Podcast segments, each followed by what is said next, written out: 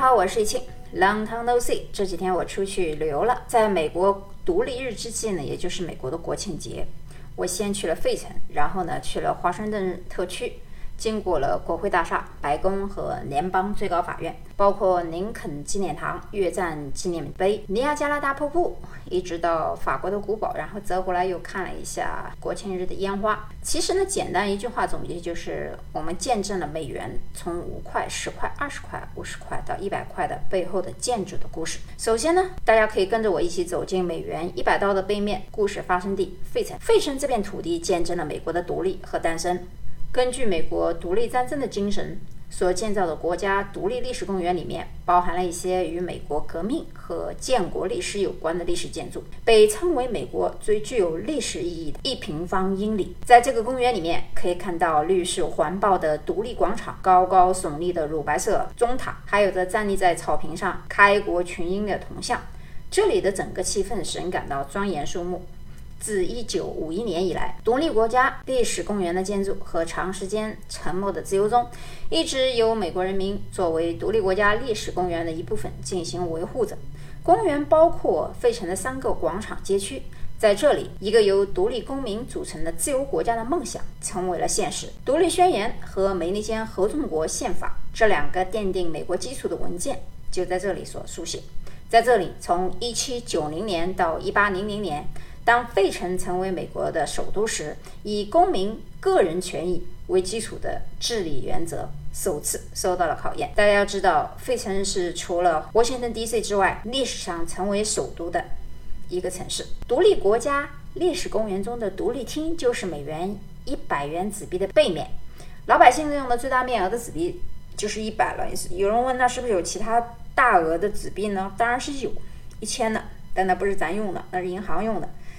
那么非常出名的小吃呢，有 cheese steak sandwich。那 cheese steak sandwich 我那天吃了一个，感觉不是太好吃。当然了，我也不能说所有的都不好吃，也许店不对。当然，本身我对这些 sandwich 啊、hamburger 这些东西我就不喜欢，不喜欢吃啊。我记得到第二站华盛顿的时候，有吃了一个比较好一点的，就是 Shake Shack，这个还不错吧？Shake Shack 我我点的是 avocado chicken hamburgers，就是牛油果加上。鸡肉的那种汉堡，味道还不错，French fries，然后加上一块呢，还行，就是我认为在汉堡里面算是顶级了吧，呃，就味道还行吧。三明治、Subway 也就那么回事了，偶尔体验一下还行吧。但其实在我眼里都是垃圾食品啊，因为在垃圾食品里面，说句老实话，我都吃了三个月低碳，这里面碳水都很高，那在旅途当中也非常煎熬啊，所以加点补点碳水也没有什么关系，加上这个 Shake Shack 还是不错的啊。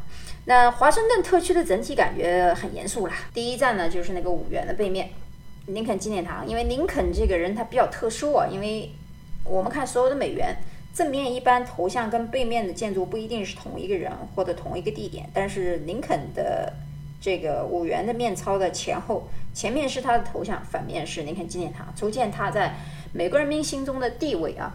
林肯纪念堂是一座通体洁白的古希腊神庙式神殿式建筑，为了纪念美国第十六届总统亚伯罕·林肯而建，被视为美国永恒的塑像和华盛顿的一个标志。那这里也是追求和平民主最著名的集会地。马丁·路德·金就在这里发表了演说：“我有一个梦想。”而于越战而言，纪念碑前面缅怀逝去的先烈，由林英设计的越战纪念碑上刻着烈士的名字。简单而感人。顺便说一下林英，呃，当时我在这个现场看到这设计的这个人名字列的这个碑牌啊，看完以后发现这位女性真的不简是一位值得尊重的女性建筑设计师。跟林徽因比起来，绝不亚于她啊！哎，当然了，林英跟他还有一点关联啊。林荫出生于俄亥俄州，祖父林长民是中华民国初年的政治家，叔父林恒为中华民国空军飞行员。父亲林环是中国建筑师，父亲林环是林徽因同父异母之庶弟，曾经担任过俄亥俄大学美术学院的院长。母亲曾经担任过俄亥俄大学语文学的教授。林英大学就读于耶鲁大学，在学时呢就利用假期到欧洲自费考察公墓，研究对死者悼念的一些形式。二十一岁的时候呢，他参加了越战纪念碑的设计竞赛。在众多设计师的一千四百二十一件作品当中获得了第一名。但由于他是一个华裔，加之获奖时仅仅二十一岁，这些都成为批评者的攻击点。他的设计受到种族主义分子和一些越战老兵的抵制，他们认为应该强化越战士兵的形象，因此美国美术委员会不得不重新组织评审团。但在第二次评审结果，他的设计依然获得了第一名。由于出资人的刁难，最后决定将他的设计和第三名的设计一起在华盛顿特区建造。但落成后，第三名的设计由于仅是三名越战士兵的雕像，无人问津，而他设计的越战阵亡将士纪念碑成为了当地著名的。建筑游人络绎不绝，大家可以从百度或者是 Google 上可以看一下俯瞰图，就是整个这个设计碑就像一个一个尖角，然后人的所有的死亡的名单都在这个碑幕上。我当时在现场觉得，哇，这个设计简直就像如同大地裂开一样，接受死者具有强烈的震撼力。自此以后呢，他就和乔布斯成为了亲密的朋友，并被受邀访问过苹果公司。林英也是九幺幺。纪念碑设计筛选委员会的成员，如果大家去看过九幺幺纪念碑，包括深不见底的三层式的瀑布，大家建议去看一下现场。九幺幺的设计是无法用言语来表达的，呃，希望去看的人呢，能够在当场体验和感觉到设计师的才华。强烈而清晰的洞察力是一部林荫生平的纪录片，该片获得了一九九四年奥斯卡最佳纪录片奖，并在 PBS 放映。而这样一位才华横溢的女性杰出人才，大陆人知道的却很少。肯定林徽因的名气大了，但是实际林徽因跟林林英，在我眼里还不是一个档次的，甚至于不如陆小曼。我在北京见过陆小曼的国画，不管是人物还是山水，皆有大师风范，是一个真正的才女啊，美貌也不缺失。可能林英在原则上不是传统上的美女啊，可能不被人吹上天。像这样一个有作品的。不管是林英也罢，啊，陆小曼也罢，我们都能看到这两位啊留下了很多的优秀的作品，不管是绘画还是建筑。林徽因留下了什么？有人说，哎呀，国徽设计啊，那是她的嘛。有人说，这个人间四月天嘛，就那几句诗词，还有啥？所以呢，就是古今中外，其实比林徽因有才华又有美貌的女子太多了。我平生见过的至少有五到六个，才貌双全，国内国外英语精通，艺术也很精通，金融技术。计算机都相当精通啊，所以历史上吹嘘的东西，包括由于信息闭塞，不能得到更多的眼界的人呢，还是比较多呀。回到主题，整个建筑呈一个三方形。林肯纪念堂的长约五十八米，宽约三十六米，高约二十五米，是一座仿古希腊巴特农神庙式的大理石建造的古典建筑。纪念堂外廊四周有三十六根高大的石柱。有人问为什么是三十六？其实呢，这是因为在林肯在世的时候，美国也就三十六个州。纪念堂顶部有四十八朵花，这个四十八个花呢，也就是当时纪念落成的时候有四十八个州。而围栏上后来加上夏威夷和阿拉斯加，夏威夷和阿拉斯加的那个碑啊，在前面，就是大家去纪念堂的时候，一看面前面还有一个牌子是刻在前面的，因为后来并上去的。所以从这个历史上我们可以看到，从三十六到四十八这是扩到哪儿的？加州整个以前也就是墨西哥的，包括德州也是啊，一大堆啊。南部，美国南部应该都是以前墨西哥的领土了。那纪念堂前的刀印祠入夜以后呢，与纪念堂相邻的华盛顿纪念碑和美国国会大厦呢，灯火交相辉煌，倒映于池水当中，成为华盛顿有名的一大盛典。我是怎么看眼熟呢？因为在意大利罗马和佛罗伦萨这些希腊建筑太多，所以 林肯纪念堂我第一眼看，哎，怎么有点像大神殿？而在一美分呢，大家也记得，也是林肯的侧面头像，在一枚硬币的正反两面出现同一个人物呢，这也是美国硬币当中绝无仅有的。嗯，刚才我也讲了，五元纸币也是林肯为头像，背面为林肯纪念堂，其他都不是啊。你看十元的、二十元的、五十元的、一百元的都不见，可见人们对他的爱戴。但除了这个地方之外，如果大家去了林肯纪念堂，很多人百分之九十的人都不知道林肯的脑袋后面还有一个人的头像。呃，我会把这个图片放到我的公众微信号上去啊，就是 Mona Word。看的时候呢，我把这个文章写出来以后，大家可以看一下后面这个人是谁呢？是当时正是当年的南方军代表李将军。南北战争时候呢，李将军的故居就在不远处的南方。那下一个地方呢，就是国会大厦了。大家要注意啊，国会大厦。百度也好，其他网站也好，都是把国会大厦的图片贴到白宫那去的。所以，直到到了现场，我也才知道，我的老天，原来白宫不是国会大厦，白宫是那么的小，那么的平，那么的不起眼。刚回来。还没来得及写文字，先把这个音给录了啊。录的话最好先下载下来，要不然也不知道哪天又不翼而飞，或者是呃失联了啊。今天呢，这里简单略过一下，我指一下重点，就是当时有一架飞机啊从这个空中飞过，导游小赵跟我说啊，一架飞机肯定总统不在天上，两架也不是，三架。拜登一定在上面，我当时我就笑。国会大厦在左右两侧分别是众议院和参议院，我们的群不是众议院、参议院嘛，所以大家那天我在的时候搞了一个直播，让众议院的人看见。众议院长啥样，参议院长啥样，白宫长啥样？后来大家都知道，哦，家原来是这样的。其实呢，之所以这么设计呢，也是因为两院啊，到国会大厦开会方便，一个在左，一个在右嘛。两边的选民代表都跑到国会大厦开会去。国会大厦去的时候呢，顶上有三面国旗，哪个上面有顶的，顶上有国旗开的，就说明那里有开会的。外人不懂啊，这个也是小赵，我有时候叫他艾伦提醒我的，给个赞啊。总统很少是去。国会大厦的，呃，甚至去也是需要预约的。那么最高法院也在那儿，门口的喷泉又让我回想到了罗马的感觉。华盛顿的设计师难道是从罗马过来的吗？到处都是古希腊的神，而且都很像罗马万神殿和许愿池的设计啊，不带这么抄袭的。那最著名的樱花季当然已经过去了，在湖边上呢，晚上看了一下国会大厦的夜景。第二天呢，我就赶去尼亚加拉大瀑布了。到那时候我才吓一跳，没想到这么多人，而且是印度人很多很多。问我为什么？原来新西新泽西啊有很多印度人，他们不是从印度来的，还好不用害怕什么新病毒 Delta。每个人都发一个雨衣。我我当然也没有预想到大瀑布的水雾大到就跟下暴雨一样，整个淋个落汤鸡。呃，当然去了尼亚加拉大瀑布就分，主要是你要分辨三个瀑布了，究竟是哪个是面纱，哪个是美国瀑布，哪个是马蹄瀑布？最大的就是那个马蹄瀑布，它有点像那个马蹄的那个 U 字形一样。当然也有人说在加拿大那边看更漂亮。其实我看在哪都一样，你这个角度拍得好，就像一个摄影师一样，眼里艺术家的眼里的角度和视觉看出来的人生都不一样。那现在美加边境还没开放啊，据说下个月开放，不然的话，美国人过加拿大到多伦多过去是不用护照的。我远远的能看到多伦多的很多酒店和赌场都是为美国人游客准备的。手痒痒啊，过不去啊！尼亚加拉漩涡还有一个地方，那个地方特别大。那个漩涡公园呢，漩涡最深的地方是一百二十五英尺，它在七千五百年前呢是被水侵蚀而形成的。我去探了一下险，坐了一下飞艇，飞艇在这个漩涡的地方被三百六十度卷进去的，然后又急速旋转，又抛开来了。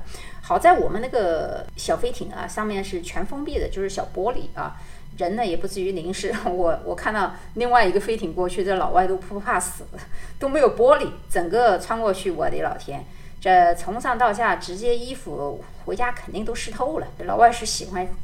刺激啊！我是不喜欢太刺激，但是没办法，就是他看了一下，挺刺挺刺激的。和然后看见我，我们先是先冲过去的，在那漩涡都这样一卷进去三百六十度，那些老外看了也在那笑，也有人在尖叫。我当时看到他们，等我们走完以后，我看到老外传进去有一个 一个一个大浪把这个船怎么打破打几乎打翻过去，他们的灌了一声落汤鸡和尖叫声，我就笑死。其实呢，从 DC 呢到尼亚加拉大瀑布，中途一定会经过五指湖了。五指湖就是那个 Finger Lakes，其实，呃，位于美国纽约上州中西南嘛，阿纳利欧以南的一个湖群区。因为其实我们这个地方已经接近美国五大湖地区了，所有的湖都在这儿，有很多是上次冰川在收缩形成的。我还是那句话，等到我更新的时候，你们可以看那个地图，因为地图上那些细长的河流啊，有点像人的手指。所以呢，它虽然是叫五指湖，其实你你用 Wikipedia 或者是百度去搜一下啊，湖群其实有十一到十二个，公认的呢是七个，有人说是六个，这都不重要了。反正呢，湖名字我也懒得练，那都是一堆，反正英文变成中文的这种音译的东西。那运气还不错，到了一个湖那个地方呢，看到一个海螺的化石，搬不走啊，石头太重。最后一站呢是到尼亚加拉古堡州立公园。这个古堡州立公园呢是一个富有历史性的景点。呃，据说在南美国独立战争之前，这里已经存在于安大略通往伊利湖的尼亚加拉湖口。所以它在当时的印第安和法国的战争、美国内地战争和英美战争中担当了一个非常重要的角色。它的背后就是一望无际的美国五大湖之一的安大略湖。没想到我跑这么远，一不小心还经过了水流城。哎，我突然想起来，水流城在大瀑布那树立着尼古拉特斯拉的铜像，这座铜像具体位置，具体位置应该是位于加拿大安大略省和美国纽约州的交界处。一个接近神的男人啊，尼古拉特斯拉，八五六年七月十号出生在克罗地亚，是一位世界知名的发明家、物理学家和机械工程师、电气工程师。十九世纪末二十。世纪初的时候，他对电力学和磁力学做出了杰出的贡献。他的专利和理论工作依据现代交变电流。电力系统包括多项电力分配系统和交流电发电机，帮助了他带起了第二次工业革命。成就是1882年，他继爱迪生发明直流电 DC 以后，发明了交流电 AC，并制造出世界上第一台交流发电机，并创立了多项电力传输系统。他是个绝世天才啊，也是一位被遗世界遗忘的伟人。1943年1月7号的时候，他在一个纽约旅馆孤独的死去，死于心力衰竭。享年八十七岁。据说在二十世纪三十年代的时候，接近他生命尾声的时候，特斯拉一度变得深居简出，独居于纽约市的一个旅馆里面，偶尔才会向新闻界发出一些不同的声音。因为举止比较怪异啊，当时很多人认为他是一个疯狂的科学家，但其实他是一个被世界遗忘的伟人。交流电发电机就是他发明的。爱迪生钟爱自己的发明的直流电，极力打压特斯拉。如果特斯拉不是被迫放弃了交流电的专利权，供世人免费使用的话，那他会是世界上最富有的人，可是他最后死的时候是穷困潦倒。他的梦想就是给世界提供用之不竭的能源。特斯拉从不在意他的财务状况，虽然他是一个绝世天才，但是很遗憾，没有多少人记得他，就像宁一样，没有多少人知道他。大家知道的那些人都不咋地。一八九七年，举世知名的尼亚加拉水电站当中，第一座十万匹马力的发电站建成了。成为三十五公里以外，纽约水牛城。水牛城这个 Buffalo 这个城市，据说是纽约州的第二大人口城市，除了纽约之外。当时我在想，为什么？哦，原来原因在这儿呢。你想，这一座十万匹马力的发电站。能养活多少工厂呀？其后十多座大大小小的发电站相继而成，难怪它的雕像在这儿了。每日所提供的电力足以供应美国纽约州和加拿大安大略总需求的四分之一。至今，这项建成足足超过一百年的电力建设依然运作如常，从未见到过产生出天然能源，可谓是人类进百年历史上的一大奇迹。这项科学上的百年奇迹，就是百年奇迹，就是天才科学家特斯拉在三十多岁时的一项设计，当中一共运用了他的。九项专利发明，包括特斯拉所发明的交流电发电机和交流电输电技术。话说，这个水流城虽然是的确是第二大城市，那天晚上在宾馆，哇，外面好吵。当然想，这是不是因为国庆节啊，大家都要放鞭炮，吵得死。外面他妈黑人也很多，一声叹息啊，天才不是培养出来了，这上帝早就造好的，千万别逼自己家孩子了。你这个，我觉得像特斯拉这样的天才啊。学习根本都不用学的。年轻时候据说他特别聪明，在脑子里飞快就能完成复杂计算。老师总认为他在作弊。特斯拉除了说自己的语言之外，他还会说七种语言：捷克语、英语、法语、德语、匈牙利语、意大利语和拉丁语。其实，在当时的工商业、公共设施和家用电器都使用的费用昂高昂的直流电，因为在电路上的耗损耗。使得直流电时必须每隔一公里便建设一套发电机组，所以在建造尼亚加拉水电站时，如果将电力以直流电方式传输的话，输电至三十五公里以外的纽约州的水流城是不可能的。所以，建设尼亚加拉水电站的时候，美国人采用了特斯拉发明的交流电，用高压电来实现了远距离的供电。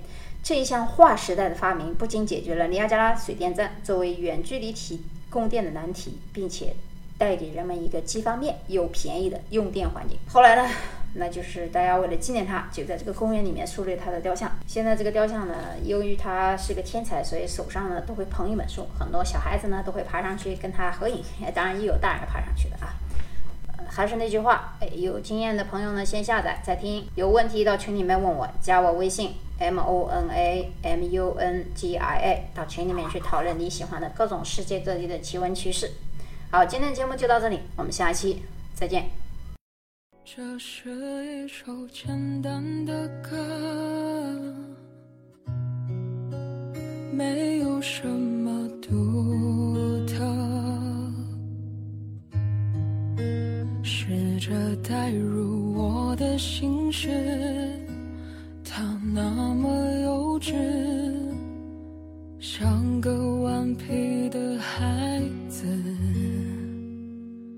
多么可笑的心事，只剩我还在坚持。